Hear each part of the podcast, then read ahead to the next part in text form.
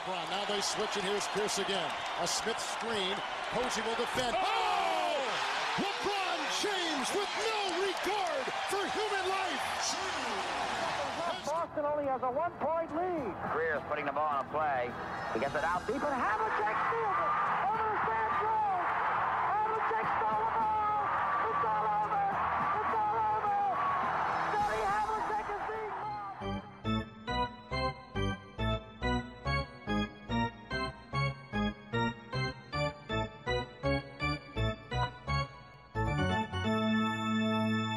Olá, Quedas.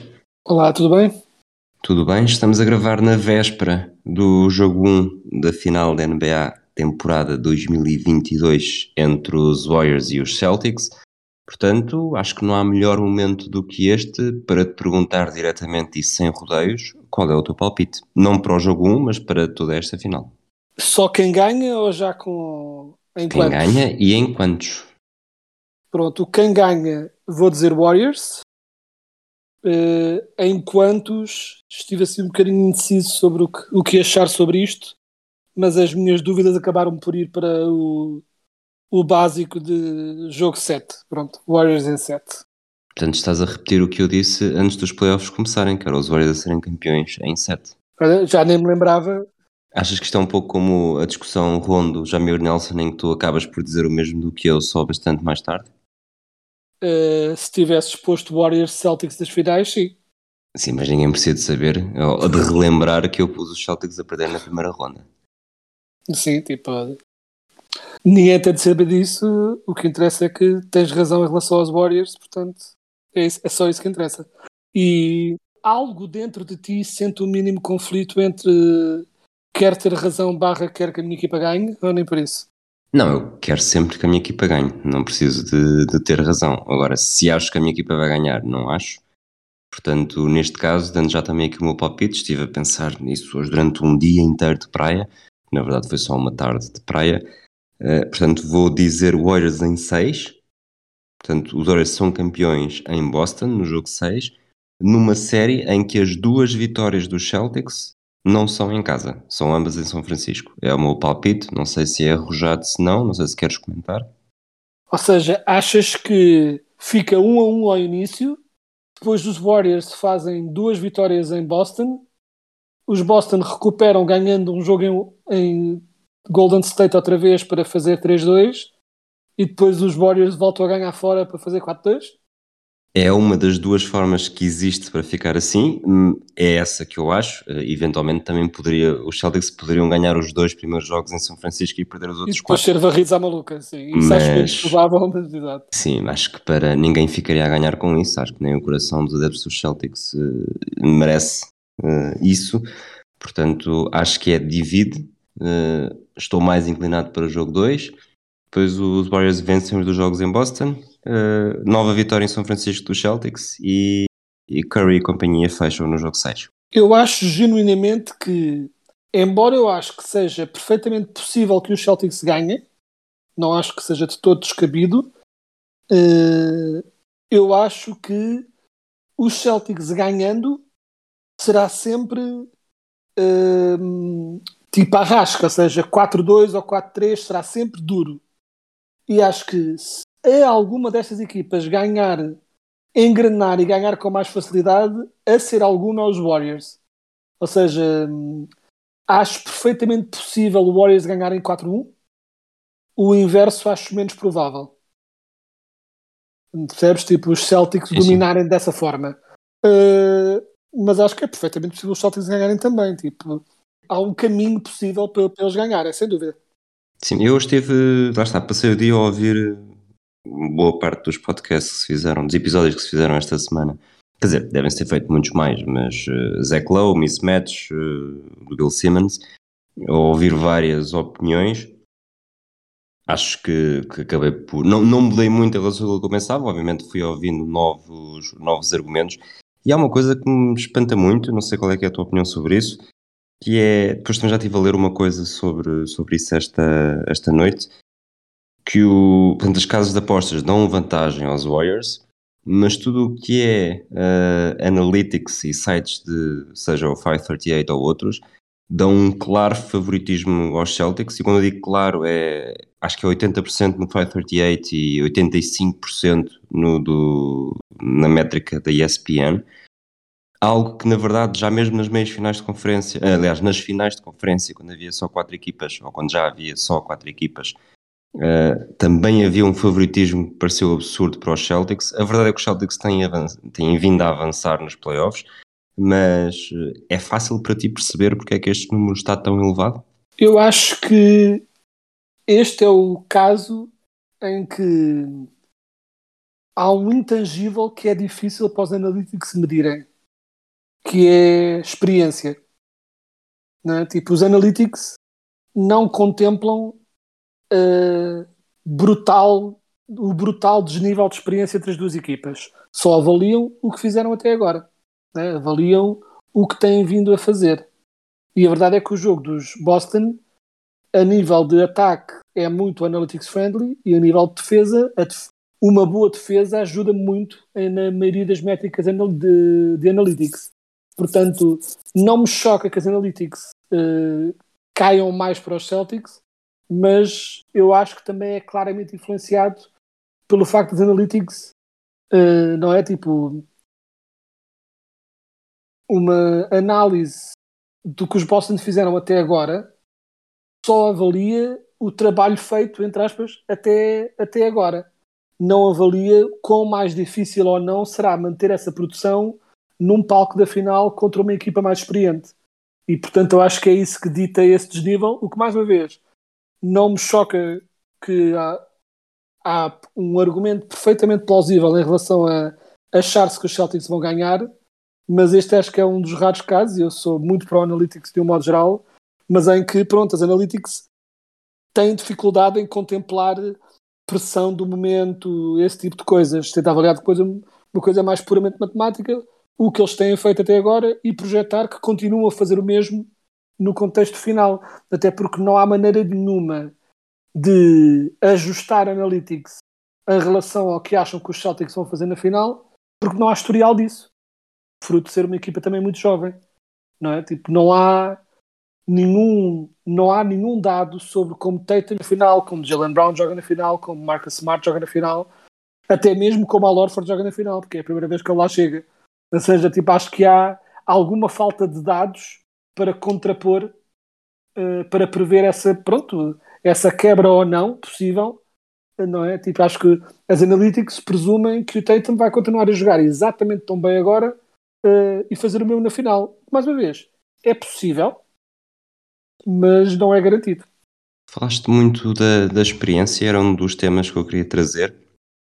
Hoje, há, até tuitei sobre isso há não muito tempo, que o, no ano do primeiro título dos Warriors desta geração, portanto com, já com Curry, Clay Thompson e, e Draymond Green, foi a época de rookie do jogador mais antigo dos Celtics, que não é necessariamente o mais velho, o mais velho é o é Orford, mas o jogador que está há mais tempo nos Celtics é, é o Marcus Smart, que foi escolhido no draft de 2014, portanto lá está a época 2014-2015 com o primeiro título dos Warriors, e o Smart, na verdade, é a primeira escolha de draft de primeira ronda e lotaria que surge pós-troca com os Nets. É aquela época em que os Celtics, eh, depois de várias presenças consecutivas nos playoffs, falham, têm ali o, o mesmo registro que os Lakers, até há um sorteio para decidir quem é que escolhe primeiro e, e chega o Marcus Smart e a partir daí a equipa vai se construindo aos poucos, sendo que esta equipa já é radicalmente diferente da que conseguiu uh, a primeira final de conferência da era Marcus Smart em 2016-2017. Já havia Jalen Brown também,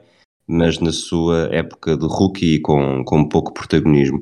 Achas que isso de facto terá um peso bastante grande em que lá está, hoje o, o Jalen Brown, não sei se, se ouviste ou se viste alguma referência a isso na conferência de imprensa, eu estava a falar precisamente de, de estar ainda bastante longe da NBA e estar a ver esta equipa dos Warriors a fazerem diferença entre 2014 e 2015, onde lá o, Jalen Brown nem sequer sabia se ia para, para, acho que ele é da Universidade da Califórnia, uh, não sabia sequer que futuro seria, provavelmente até naquela altura que, que a professora lhe disse que, que era mais fácil ir encontrá-lo numa prisão do que necessariamente num corte de basquetebol da NBA.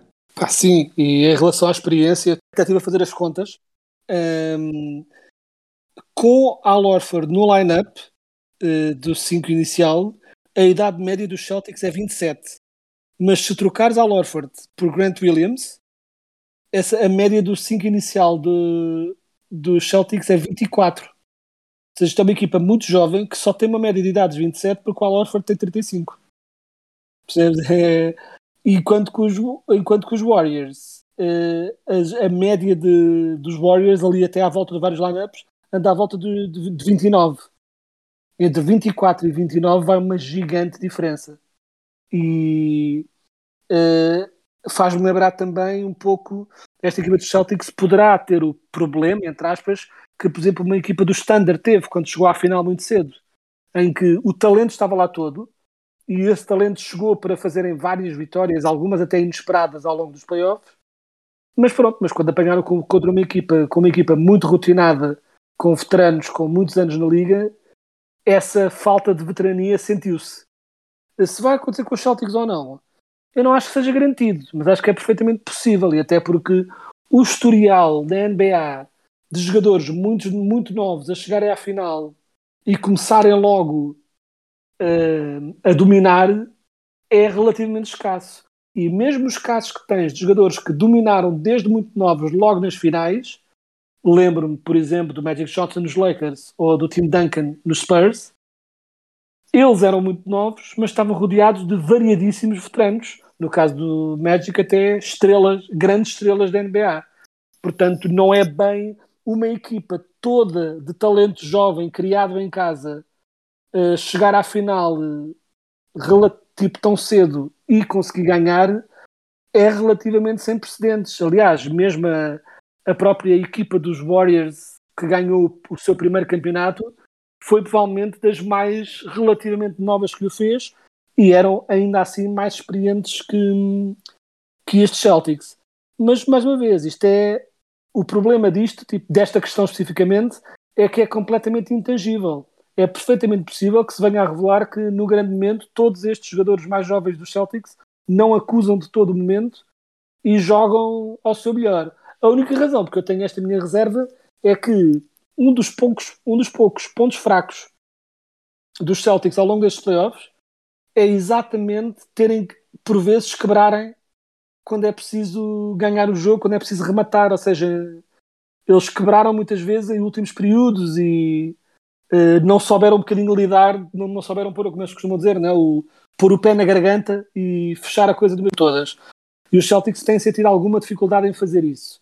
E isso é claramente falta de experiência. E pronto, e é esse o meu grande medo para os Celtics em relação a, a chegar a esta final. Falámos da experiência, vamos falar agora do cansaço. Os Celtics fizeram 18 eh, jogos durante os playoffs, começaram com a sweep com os Nets, mas depois precisaram de dois jogos 7 para eliminar Bucks e Heat. Os Golden State Warriors fizeram 16, portanto têm menos dois jogos nas pernas, têm mais 3 dias de descanso. E vamos olhar para os minutos por, eh, por jogo, lá está, não só fizeram menos dois, eh, depois temos aqui o Curry nos playoffs está com, com menos de 34 minutos por jogo, o Draymond Green está com 30, o Clay Thompson, agora estou aqui a mudar de, de separador enquanto falo, mas o, o Clay Thompson está com 35, do lado dos Celtics o, o Tatum está com 41, o Smart está com não está a ajudar agora, o Smart está com 36 minutos e meio e o Jalen Brown com 38 minutos, eh, ponto 2. Achas que isto vai deixar fatura, tal como é um, estou a recuperar aqui um tema que já te tinha perguntado, eh, salvo erro, durante a série com os Bucks, na altura em que o Tatum estava sempre a fazer eh, 42, 43, 44 minutos.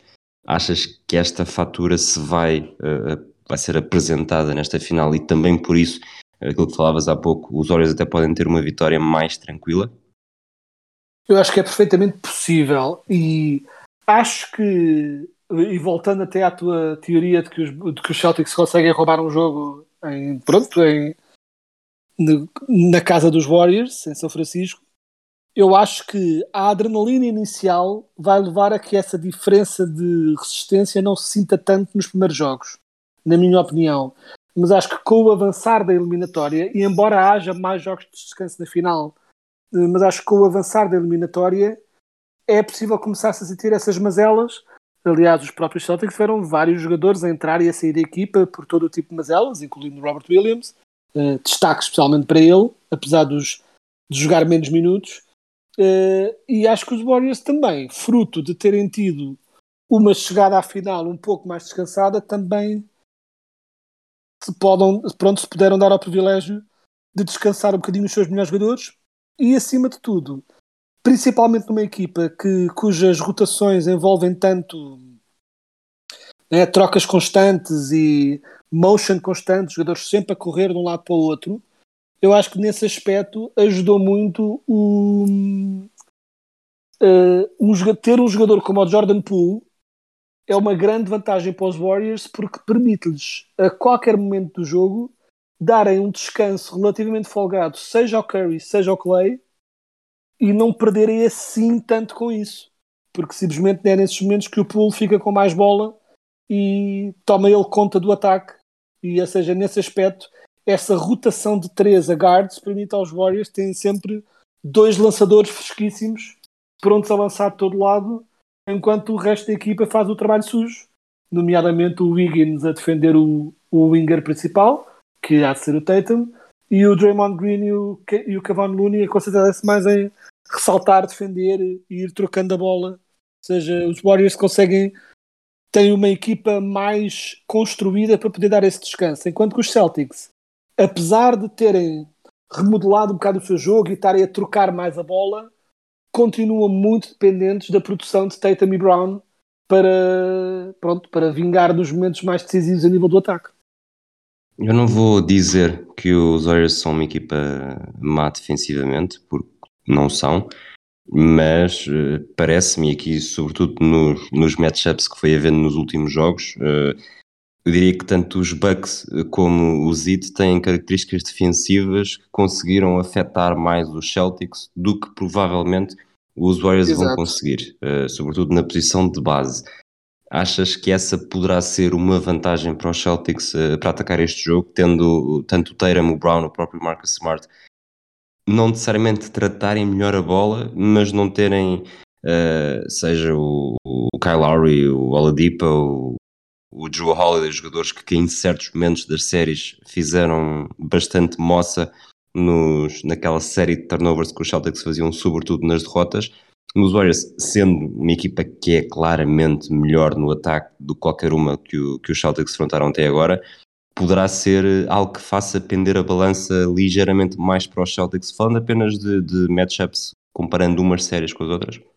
Eu acho que é possível, se bem que eles estão relativamente equilibrados a nível de ataque e defesa, porque eu estive a verificar também os, os ratings ofensivos e defensivos de cada equipa nos playoffs este ano. E os, e os Warriors têm o segundo melhor ataque e a sexta melhor defesa, e os Celtics têm o sétimo melhor ataque e a segunda melhor defesa. Ou seja, estão um bocadinho diametral, diametralmente opostos, mas dentro do bom em qualquer uma das áreas. O que eu acho é que os Warriors, embora também consigam volta e meia cometer provocar turnovers que levam a, pronto, a, a, a jogadas rápidas para o ataque, e ao contrário dos Heat, os Warriors têm executantes quase perfeitos para não falhar nesses, nesses contra-ataques rápidos.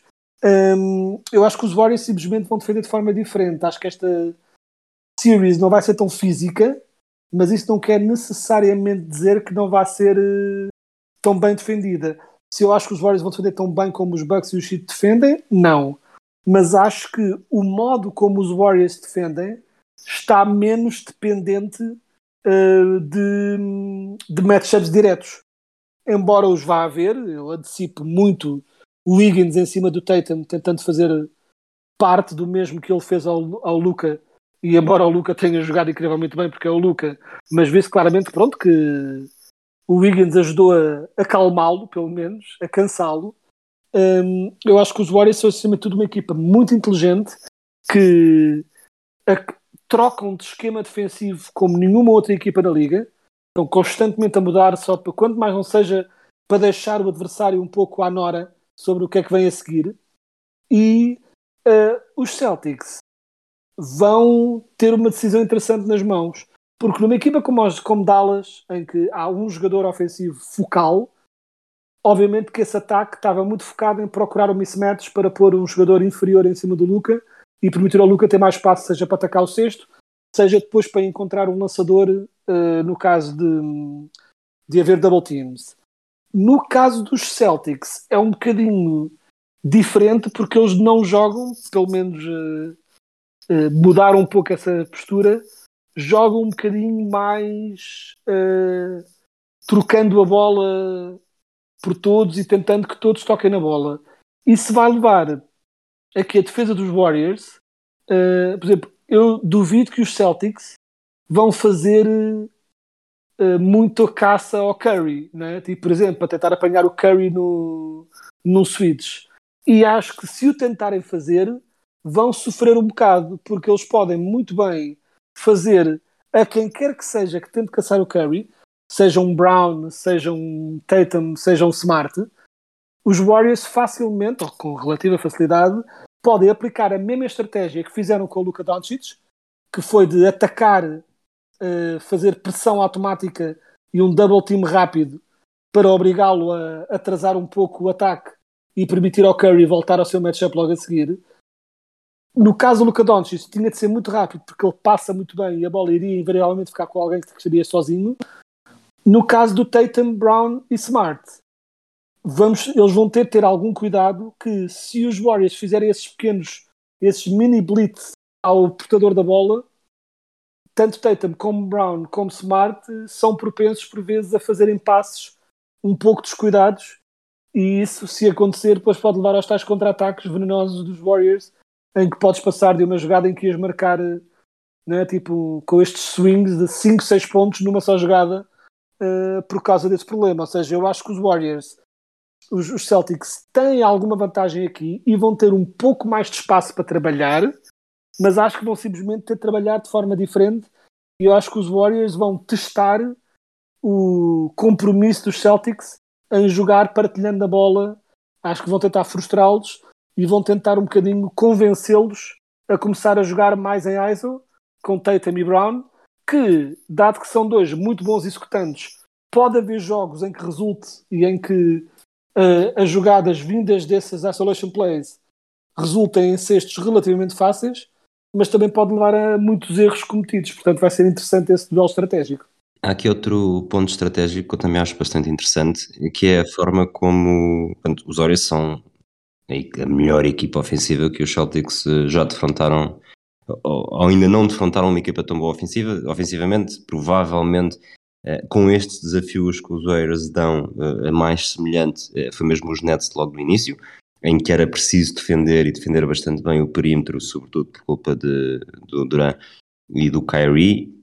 Por outro lado, se o, o Giannis era a grande ameaça dos Bucks e o Butler era a grande ameaça do Zit, aqui temos a grande ameaça, é um jogador de, de claramente backcourt, o que de alguma forma, não sei qual é, é a tua opinião, mesmo que acredito que tanto o Jalen Brown como o Tatum passem por lá alguma vez, Há aqui um corpo extra que os Celtics podem atirar na direção do Curry, que é o Derek White, que vinha rotulado de grande figura defensiva também dos Spurs e que na altura quando chegou aos Celtics também teve um impacto muito positivo, que é até um, uns centímetros mais alto que o Curry, não que o Curry se importe com isso, mas de facto é mais um jogador que possa assumir esse compromisso de, de estar com o Curry em uma boa maquia de ataques, permitindo também de alguma forma que, que o, o Jalen Brown e o Jason Tatum não fiquem com tanto desse peso defensivo e possam até estar ligeiramente mais frescos no ataque. Uh, que tipo de importância e de peso é que dás a estas nuances? Ou achas que, sobretudo com a forma como os Celtics uh, acabam por mudar quase sempre com os famosos uh, switches defensivos durante, durante o ataque, vai acabar por não fazer enorme diferença? Eu acho que o do Smart White vai ser fulcral para tentar parar o Curry. Dito isso, seria mais fácil parar o Curry se dependesse exclusivamente de parar um jogador que quer ter a bola nas mãos sempre. Mas o que torna o Curry um jogador tão interessante e tão diferente da norma é que o Curry não só solta-se da bola facilmente se sentir que não vai conseguir vantagem, como não para quieto. Não é o não é um Westbrook desta vida que solta a bola e depois fica a ver jogar. Não, o Curry está em constante movimento, está numa forma física sempre uh, impecável, apesar de já ter 33 anos. Né? Já, não, já não é provavelmente um jogador super novo, mas o Curry está sempre, sempre, sempre em constante movimento. E embora eu não questione a capacidade do Smart e do White de conseguirem sempre aguentar esse ritmo do Curry, que está sempre a fugir, sempre à procura de possibilidades de ficar sozinho, eu acho que o grande risco dos Celtics aqui é eles conseguem fazer isso dos primeiros jogos, voltamos à questão do cansaço. É fruto do modo como Curry joga, sempre, sempre, sempre em constante perseguição do espaço, sempre à procura de bloqueios para se conseguir soltar nem que seja um segundo e depois fazer aquele lançamento supersónico que ele faz. Uh, chega uma altura em que as pernas dos defensores de backcourt dos Celtics essencialmente vão ser testadas. E aí vai ser interessante ver fisicamente quanto, é que eles, quanto tempo é que eles conseguem aguentar a correr atrás do Scurry através de 300 mil bloqueios, seja do Looney, seja do Draymond Green, seja de quem for. Vai ser muito, mais uma vez, um duelo interessante. Neste caso, não tão estratégico, mas acima de tudo a nível de poderio físico, de resistência física para aguentar o castigo que é ter de perseguir o Curry de um lado para o outro. Os Warriors têm mais descanso, têm o jogo 7 em casa, os Celtics lá está, estão mais cansados. Achas que a pressão por todos estes fatores é maior nos Celtics eh, por eh, muito provavelmente terem mais interesse em resolver a série rápido? Até certo ponto, sim. Uh, por outro lado, a nível de pressão, inegavelmente ela está mais do lado dos Warriors porque está do lado da equipa de quem se pede uh, que cimente o legado, chamemos assim. Enquanto dos Celtics, apesar de agora, obviamente, estando na final, porque não ganhar, mas os Celtics já estão a fazer mais do que se esperava deles este ano, muito mais ainda depois do começo que tiveram. Uh, portanto, os Celtics estão um bocadinho, já é um bocadinho, né, como os, os americanos dizem, é um bocadinho gravy já, né, é, já é bónus. Uh, o Tatum, se os Celtics pronto, vamos presumir que os Celtics perdem na final, continua a ser uma temporada ridiculamente bem sucedida.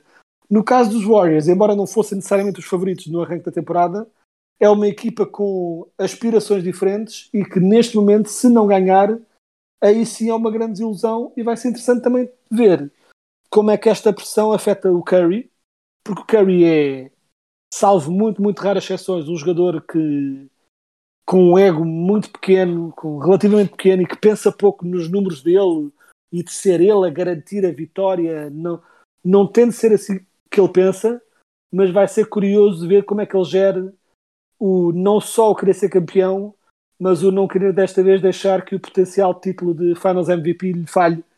E portanto vai ser giro ver essa guerra interna no Curry entre manter as rodas da engrenagem do ataque dos Warriors a funcionar como normal, independentemente de se, se isso der lançamento para ele ou não, ou até que ponto é que ele vai chegar a uma altura em que vai dizer não, eu quero este prémio para mim, já o perdi várias vezes e agora não quero que me falhe. Portanto, nesse aspecto a pressão acho que está um bocadinho mais, não só do lado dos Warriors, mas acima de tudo do lado do Curry. Falar nisso, eh, eu acho que o Curry é o grande candidato dos Warriors a ser MVP, o Tatum será o grande candidato dos Celtics a ser o MVP. Quem é que é aqui o terceiro elemento que porias no, logo a seguir? A seguir a qualquer um desses dois, uh, eu acho que as escolhas a seguir são relativamente óbvias. É, seria Clay ou Jalen Brown, sendo que eu coloco Clay por achar que os Warriors vão ganhar.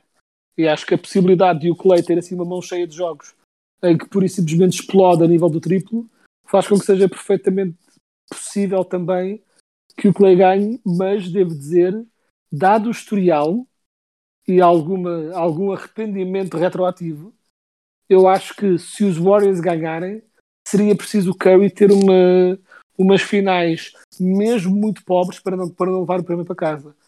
Ou seja, se a nível de produção Curry e Clay tiver ela por ela, nem sequer há discussão que o prémio vai ser dado ao Curry. também um bocadinho como na mente de alguns, como uma revisão retroativa do MVP que ele perdeu para o Iguodala. Em sentido contrário, e aproveitando também o nome de Iguodala, qual é que te parece que seria o nome mais improvável? E aqui dou-te dois candidatos, o Smart ou o Warford? Hum. Se o Curry, o Smart, simplesmente porque vejo, embora eu acho que o Warford vá jogar bastante bem, vejo mais o Smart a ter o tipo de impacto que às vezes muda estas narrativas. Se os Celtics ganham, e se a boa parte da razão que os Celtics ganham é porque a defesa conseguiu conter o Curry tanto quanto possível, acho que esse crédito vai, esse crédito vai ser dado automaticamente ao Smart e seria provavelmente ele o MVP. Muito bem. Última pergunta antes de, de irmos para as rúbricas. Qual é que seria a melhor história para contar?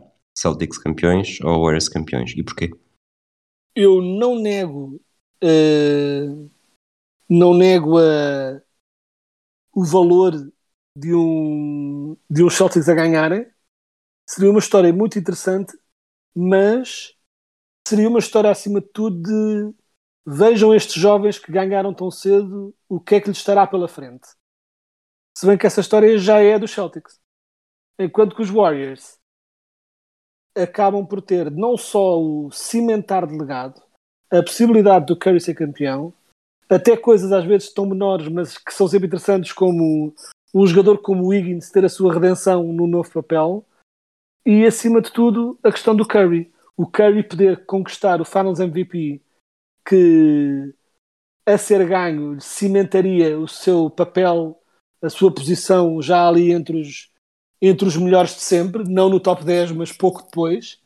Acho que nesse sentido uma vitória dos Warriors e principalmente depois de tudo o que eles passaram eh, é uma história muito interessante e uma espécie de um atestado ao projeto que ali foi construído eh, pelos Warriors e que pronto e que veria assim deveriam ser recompensados eh, por esse projeto que continuou a trabalhar como se nada fosse mesmo depois da saída do Durant que obviamente mudou muito os planos da equipa. Seria o quarto título dos Warriors neste, nesta desta geração. Uh, salvo erro, seria o sétimo dos Warriors na história. Vou, vou confirmar isso porque agora estou a achar estranho a ver, a ver mais três. Mas não, acho que seriam, acho que seriam, não, seria o, seria o uh, sexto, se não me engano. Os Warriors acho que tinham só um antes do antes dos. Ah, pois há aqui um, título, um suposto título em 47, mas lá está, isto é. Exato. É, é pré-histórico quase. 56, sido, 75. E depois há ter sido um, um, um com o Wilt, não me engano. Sim, 75 e também tem o de, o de 56. 56 acho que já é aqui mais do que contabilizável. Eh, mas, e em Filadélfia. Todos os outros é que depois já foram uh, São Francisco. Mas em que lugar é que porias, obviamente, Celtics e Lakers, uh, pela ordem que quiseres pôr, ou que quiserem pôr, uh, estão no, no, topo. Com este título uh, é difícil ter argumentos para os pôr ainda à frente dos Bulls dos anos 90.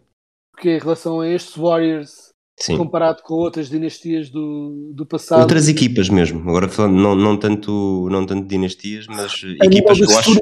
A nível de historial na liga, sim. Sim, eu acho que eh, com este título provavelmente os Warriors estarão já acima do, dos Spurs. Tudo bem que os Spurs com, com o time Duncan venceram 5, uh, com Curry venceriam apenas 4, mas têm mais, eu acho que têm mais impacto na história da NBA, não só pelos outros títulos que alcançaram, mas também pelo que aquela equipa que nasceu em, em 2014 acabou por dar uh, à NBA e a forma como mudou a liga. Os Spurs aguentaram-se durante mais tempo, ou pelo menos uh, ainda não estamos longe de ver o, o, epílogo dos Warriors, mas parece-me que se ganharem este ano estarão acima já dos Spurs.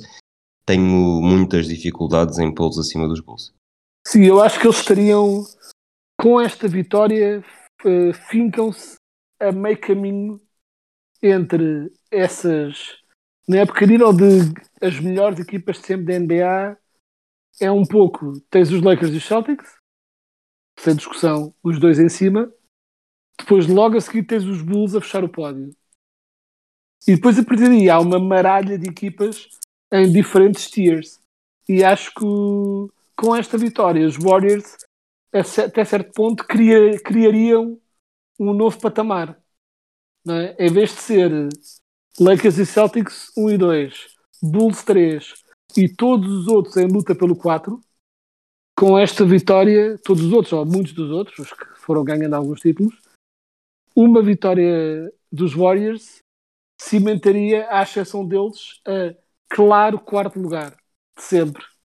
E depois, pronto, e obviamente que eles têm e teriam mais anos para, pronto, para, para continuar a construir esse Palmeiras. Muito bem. Vamos então falar de uma época que, que escapou por pouco aos Warriors, lá está, por lesões. Foi quando começou o início do Calvário e o Calvário acabou e eles estão de regresso a uma final. Final de 2019, os Raptors ganharam, Raptors de, de Nick Nurse ganharam aos Warriors em 6, numa série e numa temporada. A série fica marcada pelas lesões do Clay Thompson e do, do Kevin Durant. Eh, a temporada fica marcada pela chegada do Kawhi Leonard eh, ao Canadá e por um momento que provavelmente é o momento mais memorável destes playoffs, que foi o lançamento do Kawhi Leonard a resolver eh, o jogo com os Sixers nas meias finais de conferência. Depois há também uma vitória sobre os Bucks em 6, numa altura em que os Bucks já começavam a ameaçar bastante a chegada ao título. Ainda assim, eh, há um grande, isto é uma pergunta, há um grande asterisco no título dos Raptors por culpa desta implosão dos Warriors na final, ou achas que, que nem por isso? Eu acho que, embora seja inegável que as lesões dos Warriors mudaram muito do que poderia ter sido esta, tra- a trajetória destas finais, e embora, para mim, a minha previsão seria que se os Warriors tivessem conseguido manter a equipa intacta, teriam ganho aos Raptors, muito embora o quão bem os Raptors estavam a jogar, e o quão bem defenderam os Warriors também nessa final. Uh, só não sou fã da questão dos asteriscos, porque acho que é um buraco negro em que se, se começa a validar, uh, não é? tipo, a dar mais valor a títulos ou não, dependendo de quão lesionados estavam os adversários, é um, é um pesadelo determinar uh, de apontar essas, pronto, esses asteriscos. Eu concordo eu contigo não... no ponto de vista do vencedor, no ponto de vista do derrotado, do derrotado neste caso, eu acho que a derrota de 2019 não, não pode servir para tirar mérito aos Warriors e dizer, por exemplo, que em cinco finais uh, só ganharam três. Porque de facto a de 2016 tem grande responsabilidade na forma como perderam, na de 2019, lá está, imponderáveis que não pode ser uma arma de arremesso contra a dinastia dos Warriors. Claro, eu concordo quando estava a dizer, pronto, a questão do, do, do vencedor é um pouco, eles jogam com o que lhes aparece à frente e jogaram muito bem e merecem, mas sem dúvida concordo que, tal como já fizemos esse tipo de exercício revisionista, quando certas pessoas tentam pegar nos números brutos, por exemplo, dos títulos de LeBron, Exato. ignorando vários anos em que o LeBron, pronto, não era o favorito a chegar às finais e e em grande parte por isso é que perdeu. Nos Warriors a mesma coisa, este título foi claramente pronto, asteriscado uh, no sentido de não beliscar o legado dos Warriors, porque de facto eles perderam com muitas atenuantes.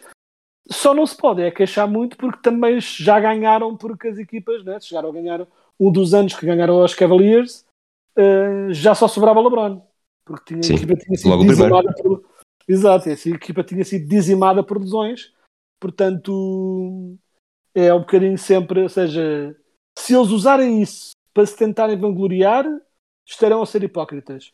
Mas, inegavelmente, não se pode apontar o dedo aos Warriors por não terem ganho estas finais, quando na verdade é impossível de saber exatamente o que teria acontecido nestas finais, porque não tiveste os Warriors em campo. Tiveste uma manta de retalhos vagamente parecida com Warriors.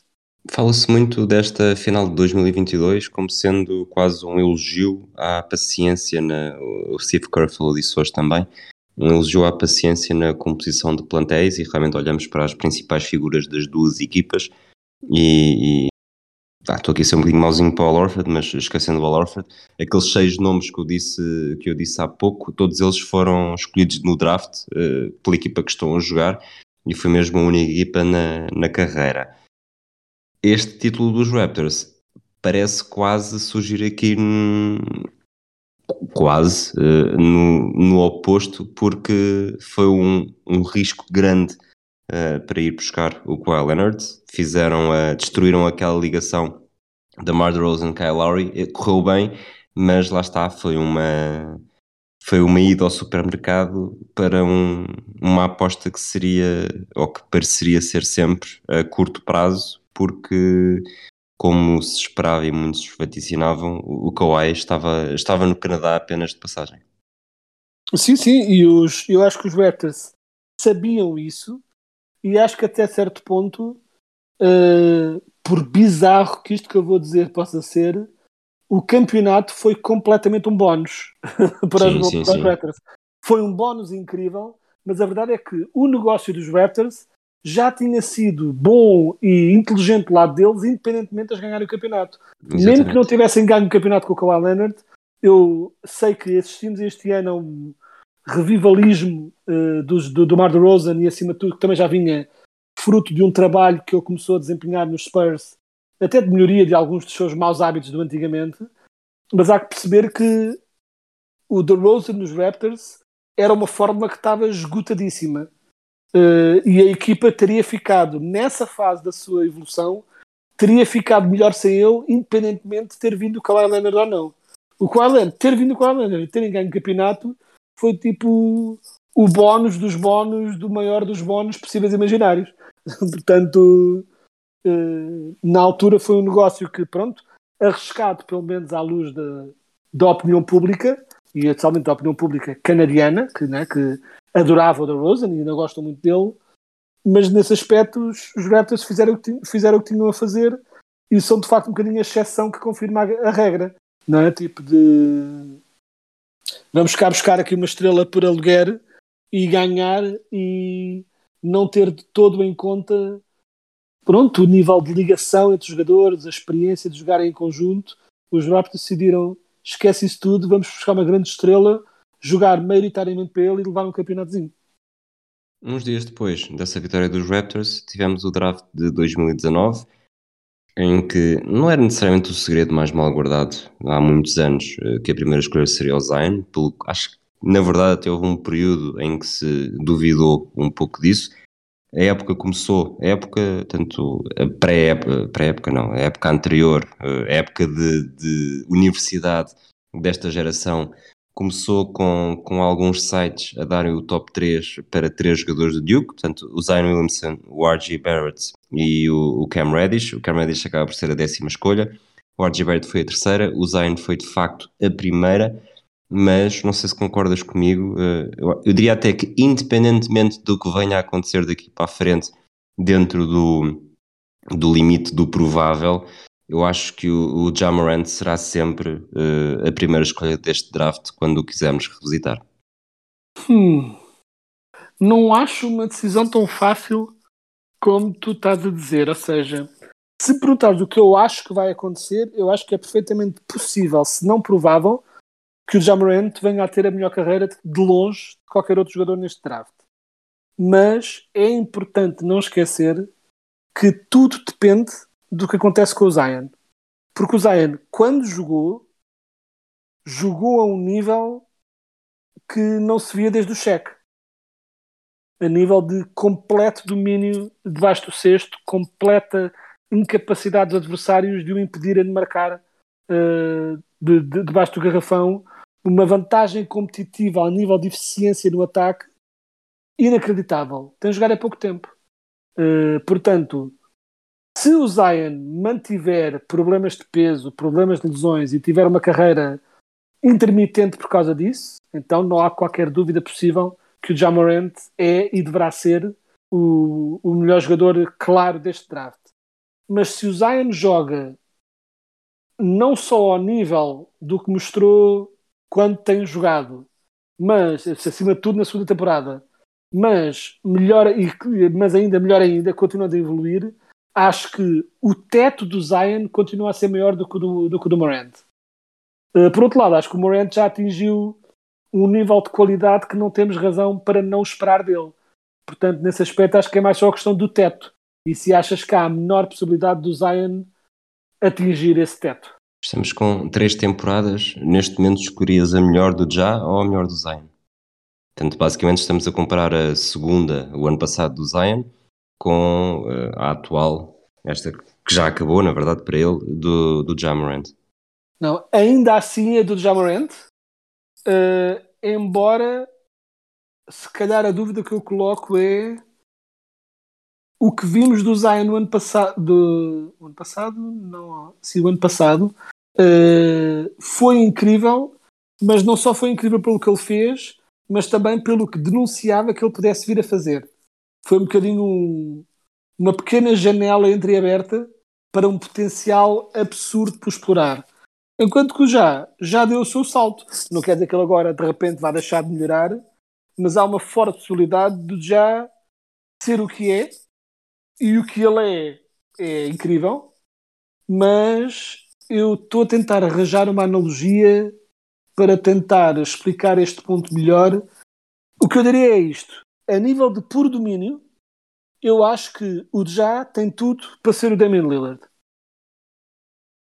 Um jogador ofensivo absurdo, imparável, de formas diferentes. Né? Damian Lillard é um, atira muito mais do exterior do que o já, não são formas diferentes de fazer a coisa, mas acho que um teto realista para o já é ser o Damian Lillard. Enquanto que eu acho que um teto realista para o Zion é ser o Yanis. Uh, e quem dera muitos ter um Damian Lillard, mas se o Zion consegue atingir o nível do Yanis, isso é melhor. Portanto, é nesse aspecto que eu coloco esta comparação. Se bem que eu acho que é mais provável que o Jamarant tenha uma carreira ao nível do, do Lillard do que necessariamente é provável que o Zion tenha uma carreira ao nível do Yanis. Tem esse potencial. Enquanto que não sei se vejo o Jamarant a ser, mais uma vez, de formas diferentes de fazer a coisa, a ser um Steph Curry. Isso não sei se tem isso tudo, mas talvez também. Ele ainda é muito novo e há muita coisa para ver também daqui em frente. Neste draft temos também nomes. Uh, na primeira ronda, uh, além dos que já falámos, o Darius Garland, o Kobe White, o Rui Hashimura, que é um bocadinho uma jogador fetiche, o, o Tyler Hero, uh, isto tudo ainda na primeira ronda. no parte final da primeira ronda, o Grant Williams e o Jordan Poole, dois jogadores que estão agora na final. A segunda ronda, apesar de tudo, parece-me que para já ainda não há aqui nenhum nome que se destaque necessariamente. Tivemos o Eric Pascal com uma boa época no, nos Warriors limitados, mas de resto não, não há assim grande coisa de destaque. Nos jogadores que são deste draft, mas não foram escolhidos, eh, tivemos um com, com bastante impacto nas finais de conferência, que foi o, o Max Stress. Não sei se quem é que queres destacar, se queres fazer, falar de algum destes, trazer mais alguém à, à discussão. Eu acho que na verdade te esqueceste aí de um jogador que é da segunda ronda, por pouco, mas é, uh, e que quando eu estava aqui a fazer o tal exercício de tentar construir um 5, é? uh, o melhor 5 deste draft, eu estava muito indeciso quanto a o que fazer em relação aos postos, uh, porque não, não abundam os postos de grande talento neste draft. E eu acho que o meu posto titular de uma qualquer equipa relacionada com este draft muito possivelmente seria um jogador, o primeiro jogador escolhido na segunda ronda, que é o Nick muito polémico. Do, uh, dos Nets. Muito polémico. Eu jogaria com, com o Zion a 5 e nem que seja com, com o Grant Williams a 4. Pronto, o problema é só Zion a 5. Pronto, a nível defensivo seria um bocadinho atroz. Mas eu acho que, obviamente, nestas fases, Grant Williams é obviamente melhor que o, que o Nick Claxton para já. Acho que o Nick Claxton tem potencial e acho que pode ser melhor utilizado. Não sei, não terá o nível. Eh, ele não acho que ele esteja a ser desperdiçado pelos netos do modo que, como por exemplo, o Jared Allen foi. Não sei, Sim. não acho que ele terá esse tipo de, de, potencial, mas acho que tem potencial de ser melhor. Uh, acho que simplesmente está perdido numa equipa que joga exclusivamente para dois jogadores e que, como tal, sobra muito pouco para ele fazer. Um, Mas pronto, fazendo uma equipa realista, Zion com a sua altura a poste seria um bocadinho complicado de, de lidar a nível de pronto, a nível de jogo defensivo, mas era perfeitamente possível. 5 é que escolhias? Uh, Já abriste essa janela. Até porque é difícil este backcourt. Quer dizer, não é difícil o backcourt, mas uh, há, há escolhas uh, abundantes para esse É backcourt. É isso. O backcourt é, para mim, incrivelmente fácil de escolher, ao mesmo tempo que deixas milhões de jogadores de muitíssimo talento de fora. Milhões, mim, literalmente. Exato, milhões literalmente. Ou seja, é claramente Jamorant e Darius Garland. Tipo, não há qualquer dúvida que é esse o backcourt, mas isso significa deixar de fora não é? o Tyler Hero, o como falaste, o, o, o Jordan Poole, até um Kevin Porter Jr., eh, que é um jogador muito ineficiente, mas que marca muitos pontos. Ou seja, ficam aqui alguns bons jogadores de fora, o resto da equipa é relativamente direto ao assunto, excluindo a, tirando a tal decisão final do poste, que é small forward, claramente RJ Barrett, eh, power forward, claramente, ou pronto, um dos big men, claramente Zion Williamson, e depois é entre Grant Williams e Nick Claxton, conforme quão realista ou boa defensivamente queres que seja a tua equipa. Muito bem. Mais alguma coisa antes de acabarmos? Não, acho que é essencialmente isto.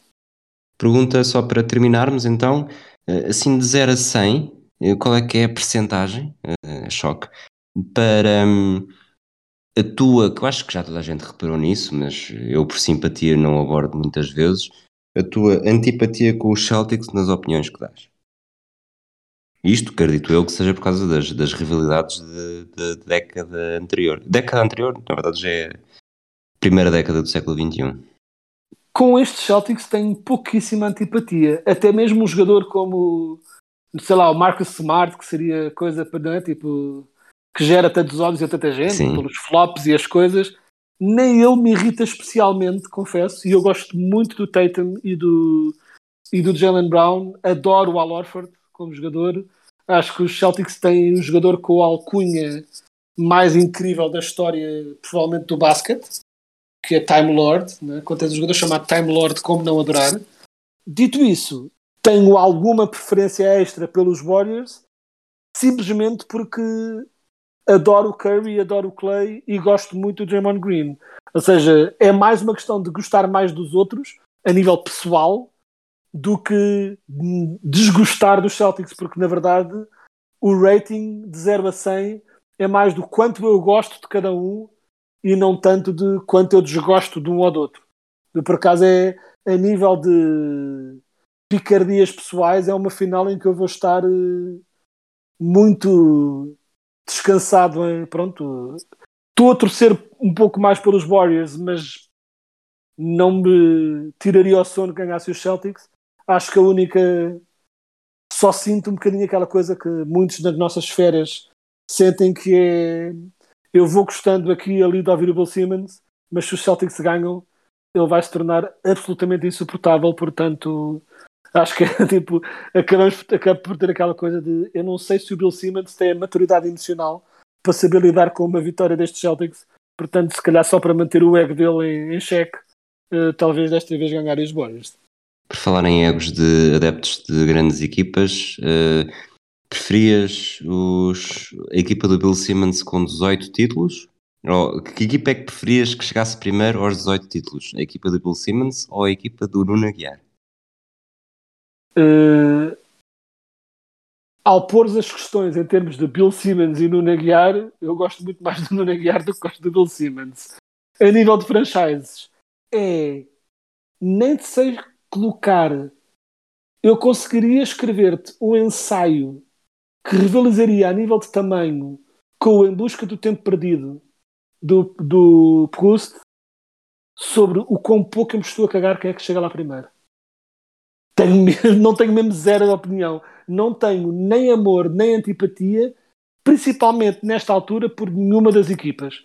Já tive antipatia por ambas, por razões eh, distintas, e a minha antipatia pelos Celtics em ganho 2010 era grande. eh, aliás, há vários jogadores dessa equipa que eram absolutamente deploráveis a nível de personalidade. que eu não gostava mesmo deles, e não era uma questão de na altura porque estávamos a combater com eles, não. Mesmo retroativamente, eu não havia como eu não consigo alinhar com a personalidade de vários daqueles jogadores. Estes Celtics, estes Lakers, não tenho qualquer antipatia de momento por eles. Acho que são. Se calhar também estou mais mole com o tempo e estou menos, estou menos ácido, já não tenho aquele fervor, já não sinto este, pronto, estas rivalidades da mesma forma. Se calhar também por meus Magic não estarem envolvidos nessas rivalidades. Se calhar se eu tivesse ali a torcer à grande para os meus Magic ganharem numa série de playoffs e visse esses jogos, cada jogada com a intensidade de esta bola tem de entrar, senão tudo acaba, aí se calhar começava a me irritar com um flop ali, um, cotovelo, um de cotovelo desmalhado acolá. Uh, dito isso, não, não tenho nenhuma antipatia e acho que não tenho tenho desejo, acima de tudo, sabes o que eu tenho? Tenho desejo, e perdoam por dizer isto porque és uma pessoa muito simpática, de que eu gosto muito, desejo que nenhum que mais nenhum ganhe nenhum título até ao fim da humanidade. Que é para ficar empatado, que é para ficar empatados e calarem-se sobre quem é que é melhor, sabes? É um bocadinho. Ok. Já, já chega, tem 17 cada um, já é um número ridículo, é muito mais do que qualquer outra equipa. Vamos deixar as outras equipas todas construírem os seus palmareses, um plural que eu acabei de provavelmente inventar, e espalhar um bocadinho mais a coisa.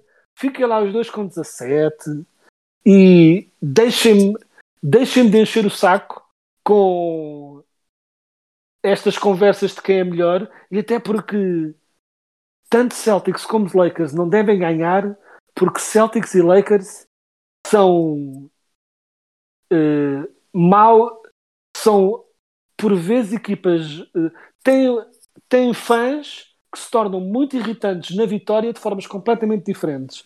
Eu diria que é a melhor maneira que eu tenho de explicar de que forma é que os Lakers e os Celtics são irritantes.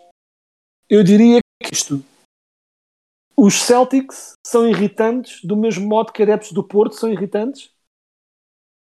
Tipo, quando uma pessoa do Porto, da cidade do Porto, é irritante, é estilo Celtics. Quando uma equipa dos Lakers uh, é irritante, é estilo Lisboa. A diferença entre agressividade despropositada e arrogância uh, disparatada. É um bocadinho isso. Os Lakers conseguem se tornar muito arrogantes, os Celtics conseguem se tornar despropositadamente agressivos. Nenhuma delas me agrada, portanto, para mim, desejo que nenhum deles mais ganhe. Uh, mas, obviamente, dito isso, se os Celtics ganharem este ano, é para o lado que eu melhor durmo e ficarei contente, porque gosto de vários jogadores da equipa deles este ano. Feita esta declaração de intenções que alienou cerca de 103% dos nossos ouvintes, despedimos-nos. Um, um, abraço para ti, Quedas. Um abraço para um abraço. todos aqueles que ainda nos estão a ouvir. E até à próxima.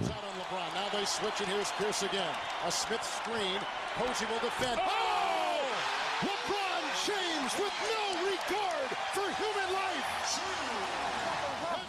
only has a one-point lead. Greer's putting the ball on a play. He gets it out deep, and Havlicek steals it.